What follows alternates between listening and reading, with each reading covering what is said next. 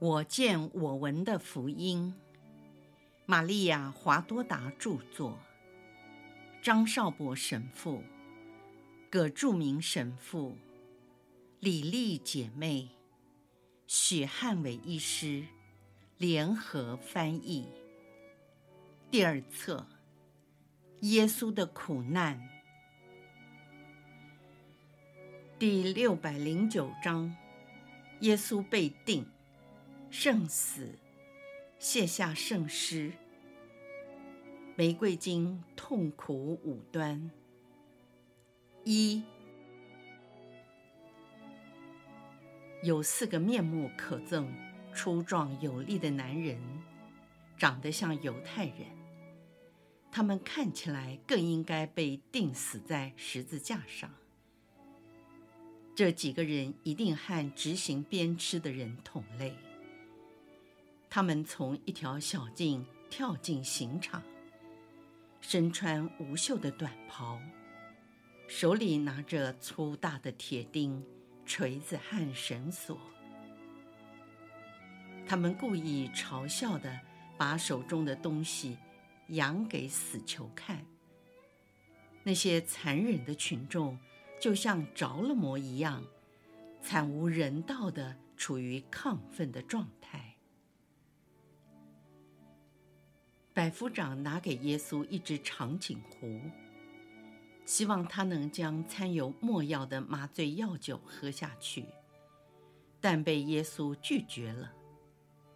反而另外两个强盗喝了很多，然后把壶放在大石头旁，靠山顶边缘的地方。囚犯被命令脱掉衣服。两个强盗毫无羞耻地脱得精光。他们除了自娱，并向群众做出猥亵的举动，特别像那一群身穿白色细麻衣的司机们。这些司机们因他们的阶级逐渐再次爬回第二平台上。除了司机，还有三个法利赛人。及其他有权势的人物，他们都因仇恨耶稣而成为了朋友。我也看到几位我认识的人，例如法利赛人约迦南和伊斯马尔、扎多克金师和格法翁的厄里。刽子手递给每位死囚一块破布，遮掩下体。两个强盗一面抓紧破布，一面说出最恶毒的诅咒。耶稣缓慢地脱着自己的衣服，因为衣服已和满身的伤口粘在一起。脱衣时就像剥皮一样的痛楚。同时，他认为自己穿有短裤，就像在鞭刑时。被许可保留一样，所以没有接受那块破布。但被告知连短裤也要脱掉时，只好向刽子手要回那块破布。他真是空虚自己的那位，直到向恶人要求一块破布。圣母将一切都看在眼里，立刻从头上。取下他的长白薄纱，那是从外场内抽出来的。他把这条沾满了不知多少泪水的薄纱交给了若望，若望再递给了隆基诺。百夫长一语不发地接过头纱，那时耶稣快要脱得精光，他背向群众。面对无人的悬崖边，他的背满是鞭痕和血斑、水泡、淤青，以及脱去衣服时留下的鲜血。隆基诺把玛利亚的头纱交给了耶稣，他立刻认出这是母亲的头巾，便小心翼翼地在骨盆的四周缠绕了几圈。把它扎紧，直到不会掉下为止。这块头纱原本只浸满了泪水，现在又因为耶稣要弯腰脱掉他的草鞋，和把他的衣服放在地上，于是伤口重新裂开，鲜血流在面纱上。耶稣转向了群众，人人都能看到他的胸部、双臂。两条腿都布满了编辑的伤痕，在他肝的部位上有一大片淤青，左肋弯的地方很清晰地露出七条凸起的鞭痕，在他们的末端有七个被割伤的小伤口仍在出血，可以了解。这是人肉体敏感的上腹横膈膜部位，饱受到残忍无情鞭打所造成的结果。他的双膝自从被逮捕以后，一直到加尔瓦略山，曾经过多次的跌倒和撞击而形成了血肿，特别是右边膝盖。更是溃烂的，继续流血。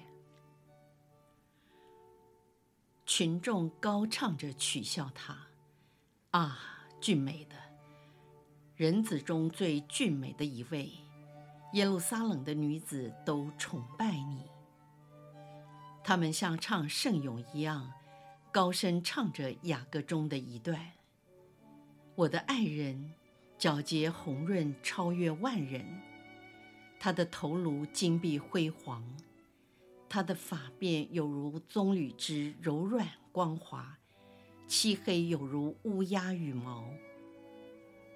他的眼睛有如站在溪畔泊歌的眼，他的牙齿在奶中洗过，按在牙床上。他的两颊有如香花溪，他的嘴唇有如百合花。滴流纯正的墨药，他的手臂有如金管，镶有塔尔史氏宝石。他的躯干是一块象牙，镶有碧玉。他的两腿像一对大理石柱，置于纯金座上。他的容貌仿佛黎巴嫩，壮丽如同香柏树。他满面香甜，全然可爱。于是他们大笑，喊叫着说：“麻风病人，麻风病人呐，莫非你和偶像行了邪淫，天主才这样惩罚了你？你是否说了以色列圣者们的是非，就像梅瑟的姐姐？”米利盎遭受了一样的惩罚。啊，完美无缺的人呐，你是天主子吗？你绝不是，你是撒旦的流产儿。若是玛门财神有权有势也好，但你是一块又脏又令人作呕的破布。两个强盗先被绑在十字架上，一左一右地放在耶稣的两边。两人不断地狂叫、咒骂、发毒誓，特别是把他们的十字架竖立在挖好的洞里时，绳索割伤了他们的手腕，引起了一阵剧痛。他们就像恶魔似的咒骂天主、法律、罗马人。和犹太人。现在轮到了耶稣，他很温顺地躺在十字架上，不像先前的两个强盗，反抗得非常激烈，连四名刽子手也无法制服住他们，还需要靠士兵的协助，以免他们踢伤了刽子手。然而，耶稣不需要其他人来插手，他自动仰卧在十字架上，头也搁在他们指定的地方，双臂遵照指示伸开，两条腿也跟着伸直了。他只小心翼翼地把那块遮羞布头纱放好。这时，他那瘦长的身体和白皙的皮肤，在那深色的木架以及黄色的泥地上凸显了出来。这时，两名刽子手坐在耶稣的胸膛上，使他不能动弹。我想，在这个重量的压迫下，他一定感觉很痛。第三名刽子手抓住耶稣的右臂，把他按在木架上。一只手握住耶稣的手肘，另一只手压住右手的手指。第四名刽子手手中拿着一只四方形尖锐的长钉，钉头好似古代铜币一样的大小。他在瞄准木架上预先准备好的钉孔，是否正对耶稣的手腕？对好之后，就把钉尖放在耶稣手腕的皮肤上，举起了粗重的铁锤，敲下了第一锤。耶稣本来紧闭着双目，由于这碎骨的剧痛。他大喊一声，全身抽搐，并睁大了他的双眼。泪水立刻夺眶而出，钉子穿透了他的肌肉、血管、神经，以及粉碎了他的腕骨。他所承受的痛苦惨不忍睹，根本无法言喻。玛利亚就像被宰杀的羔羊，痛苦地呻吟着，来回应他亲子的喊叫。他双手抱着头，弯着身体，好像被碾碎了一样。为了怕玛利亚承受不了，耶稣不再喊叫，但榔头沉重无情地敲击在铁钉上。那铁碰铁有规律的声音，是那么的残暴、冷酷、惨绝人寰地继续进行着。一个活生生的肢体，就这样令人触目惊心、毛骨悚然，默默地承担着。耶稣的右手已钉好，现在轮到左手。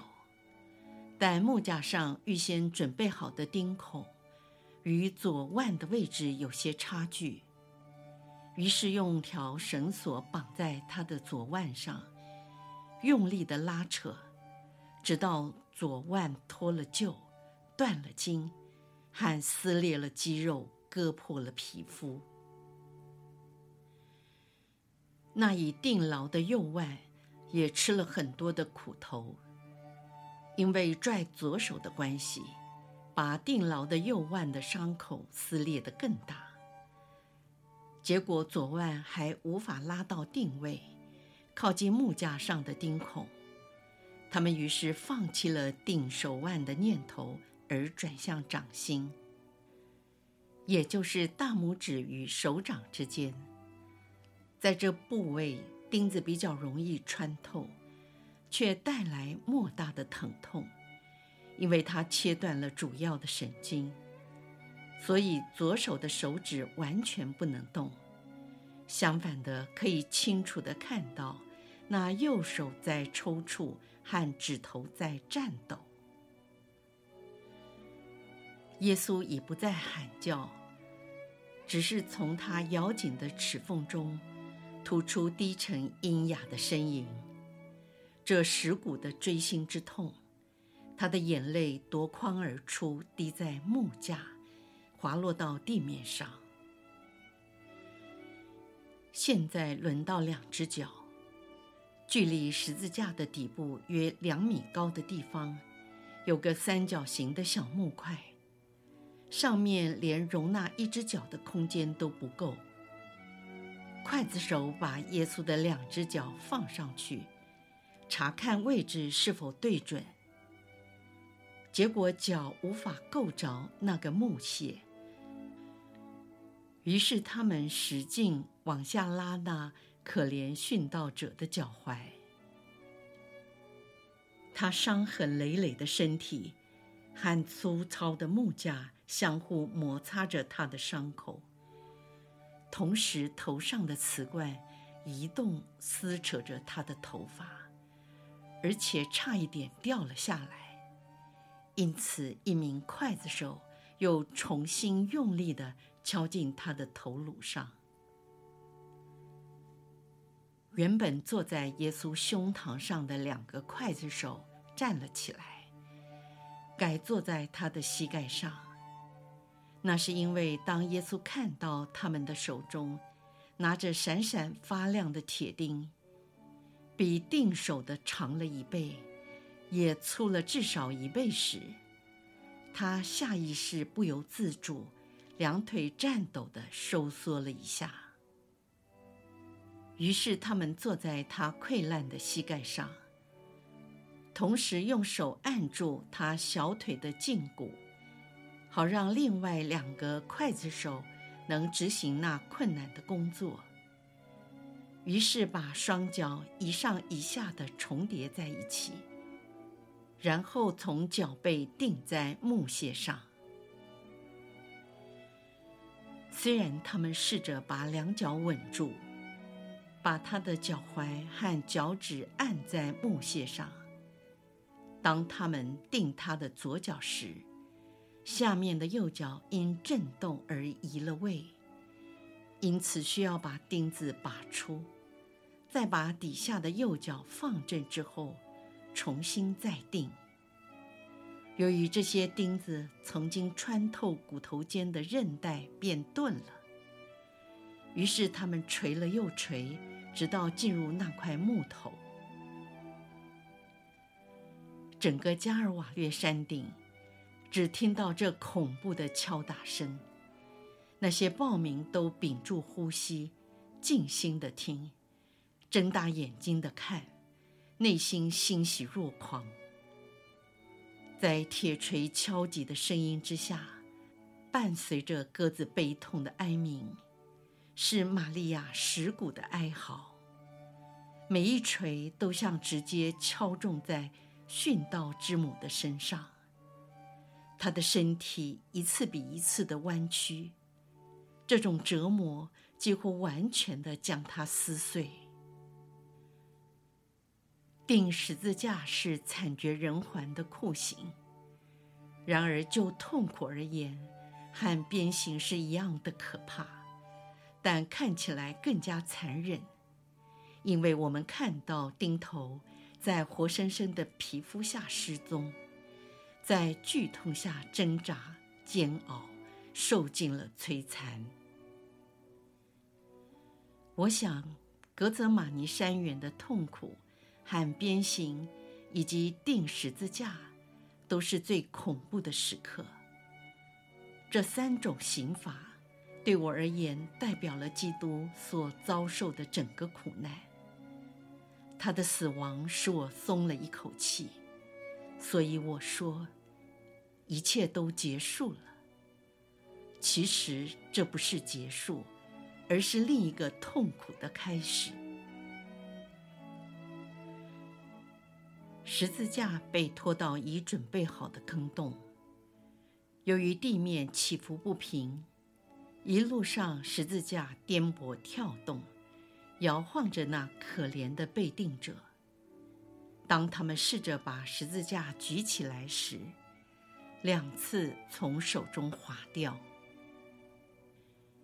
第一次猛然倒在地上，第二次十字架的右臂先着地。使耶稣受到极大的痛苦，因为十字架沉重的震荡，摇晃着他受伤的肢体。当他们成功地把十字架插入洞里的时候，由于还没用石头和泥土固定，十字架就不停地向各方向打转，摇摆那可怜的身体。那只有三根铁钉挂着的身体，遭受蚀骨残忍的痛楚，整个身体的重量向前向下集中，手脚的伤口扩大，尤其是左手和双足的钉孔，流出大量的血液，脚上的血沿着指尖。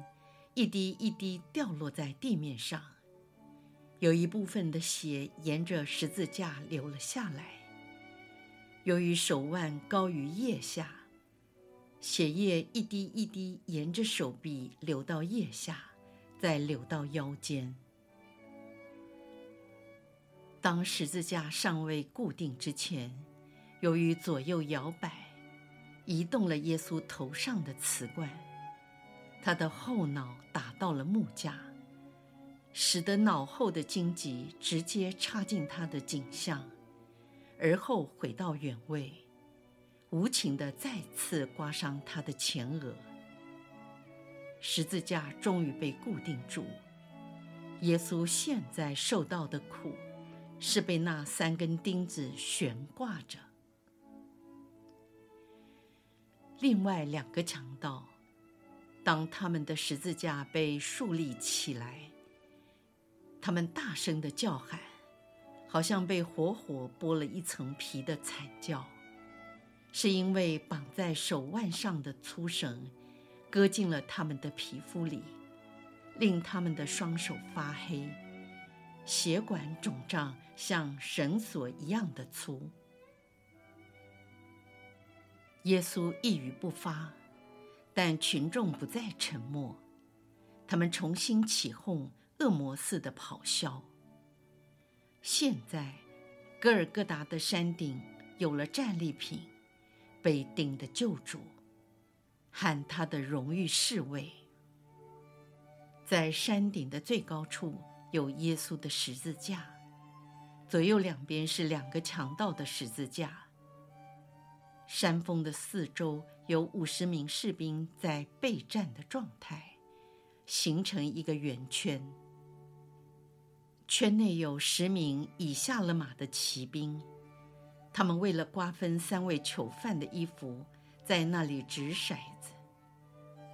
隆基诺挺直地站在耶稣和右道的十字架之间，看起来好像是那殉道君王的。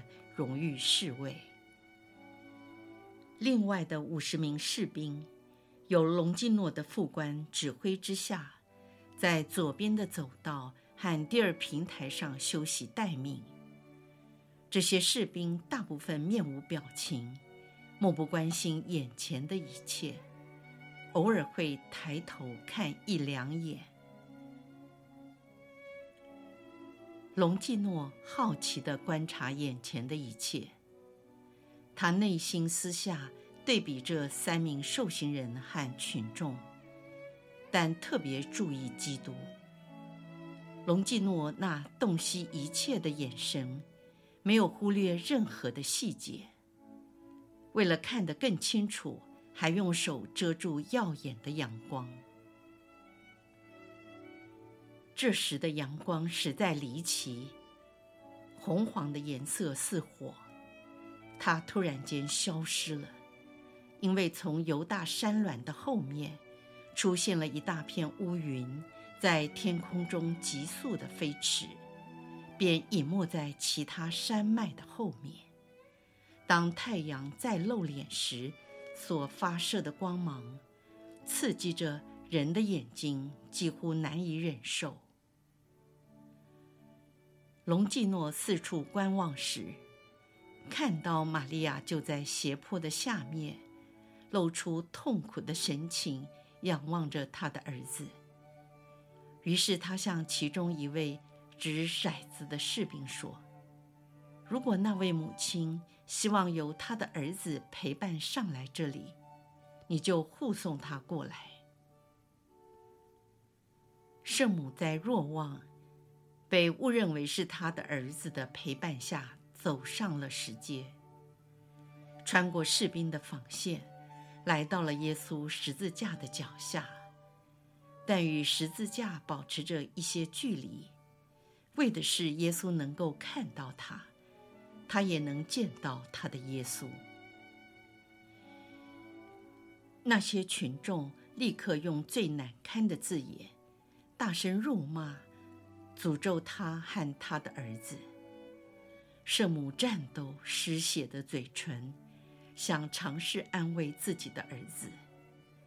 她努力地挤出一丝笑容，然而不听使唤的泪水大量地涌出。这时，在场的群众，其中包括司机、经师、法利赛人、撒杜塞人、黑落德党人和其他的人，开始绕着山走那陡峭的路。他们边走边骂。在经过第二平台时，便向那垂死者吐出最亵渎的话。所有肮脏、下流、残酷、毒辣、怨恨，以及荒唐可恶的话，只要嘴巴能骂的，就像从地狱的口抖了出来。骂得最刻薄、最恶毒的，还是来自圣殿的成员。和法利赛人的唇舌。三位司机向耶稣喊叫：“到了这个地步，你这人类的救主，为什么不救你自己？难道是你的王贝尔泽布撒旦离弃了你，不要你了？”一群犹太人向耶稣喊说。才五天前，你靠着魔鬼的力量，令天父说他要光荣你，而现在你怎么不提醒他，信守他的诺言？有三个法利赛人插嘴说：“你这亵渎者啊，你说过你借着天主的力量救了别人，现在你为何不救救你自己？”你要我们相信你吗？显个奇迹，从十字架上下来吧。不行了吗？现在你的双手已被钉着，你也被剥光了。有些撒杜塞人和黑落德党人向士兵说：“你们要当心他的巫术，你们拿了他的衣服，上面有地狱的印记。”也有些群众异口同声地喊叫说：“你从十字架上下来吧，我们就会相信你。你要拆毁圣殿，笨蛋！你往那边看，那光荣神圣的以色列大殿是屹立不倒的。亵渎者啊，现在你已经死到临头了。”另一批司机说。真是亵渎！你，天主子，那么你就下来吧。如果你是天主，就闪电劈我们吧，我们才不怕你。呸！其他经过的人摇头说：“除了哭泣，他什么都不能。如果你是天主特选的人，就救你自己吧。”那些士兵也说话了：“救你自己吧，你把这些下流卑鄙的人化成灰烬吧。是的，你们这些恶劣的犹太人，都是帝国中的垃圾。你毁灭他们吧。罗马将供奉你在神殿中，并像神明一样的敬拜你。”司机们和他们的伙伴说：“唉，是不是女人的怀抱要比十字架的怀抱舒服得多啊？他们现在就在这里准备拥抱你，整个耶路撒冷都准备做你的媒人。”他们于是向他发出毒蛇般的嘘声。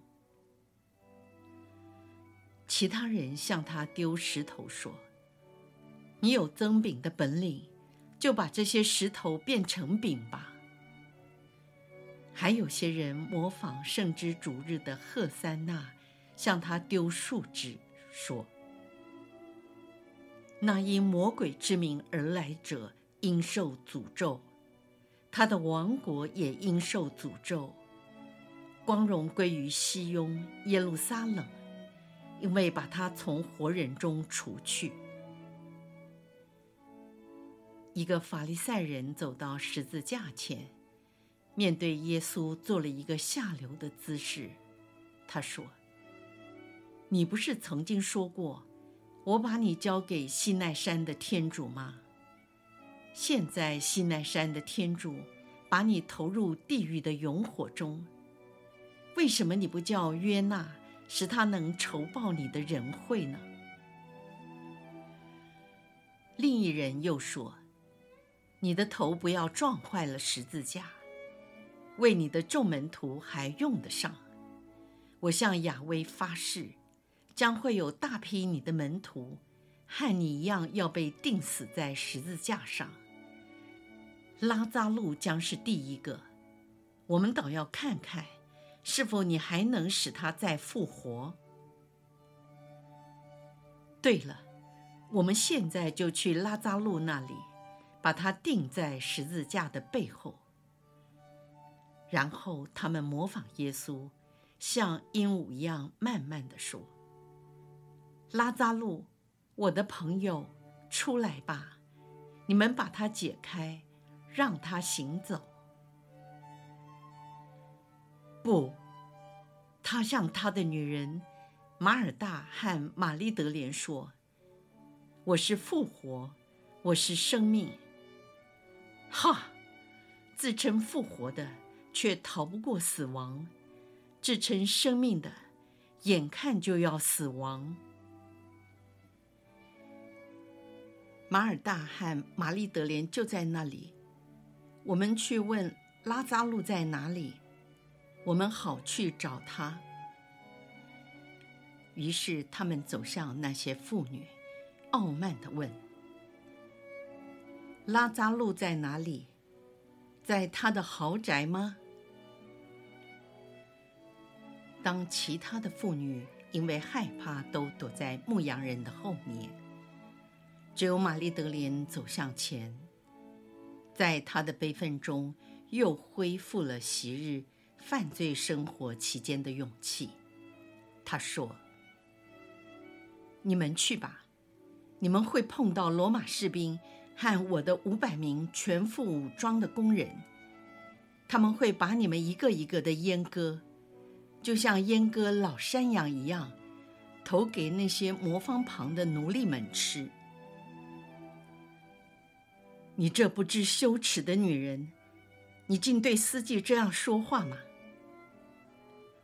你们这些亵渎者，肮脏，该被诅咒的人，转过身来，在你们的背后，我已经看到了地狱的火焰在燃烧。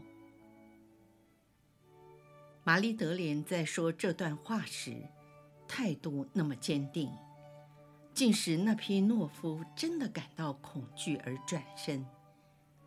虽然他们没有看到火焰，却看到了站在他们身后的士兵，手中握着长枪和利刃。原来隆基诺已经下令，叫那批正在休息的五十名士兵采取行动。并用长枪刺那些犹太人的屁股，他们边逃边叫的抱头鼠窜。为维护那空地，罗马士兵便封锁了两边的入口。犹太人在抗议咒骂，但罗马的军队比他们强势。玛丽德莲刚才为了见义勇为，才掀起了头纱。现在他重新放下面纱，回到位置上，跟其他的妇女在一起。